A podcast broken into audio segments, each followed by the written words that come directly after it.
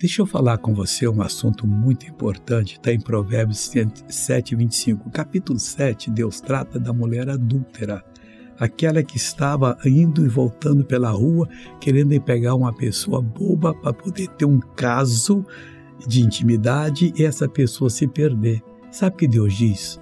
Não se desvie para os seus caminhos o teu coração. Não põe o coração nos caminhos da prostituição, não do crime, das coisas erradas, quem põe não vai ser nada na vida.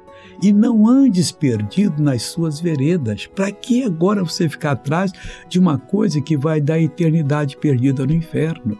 Seja uma pessoa limpa de coração, uma pessoa que teme a Deus, uma pessoa que vai ser bem-sucedida. É isso que Deus tem para você. Agora eu quero orar com você. Ó oh, Senhor Deus, toca nesse cidadão, nessa cidadã, nessa pessoa.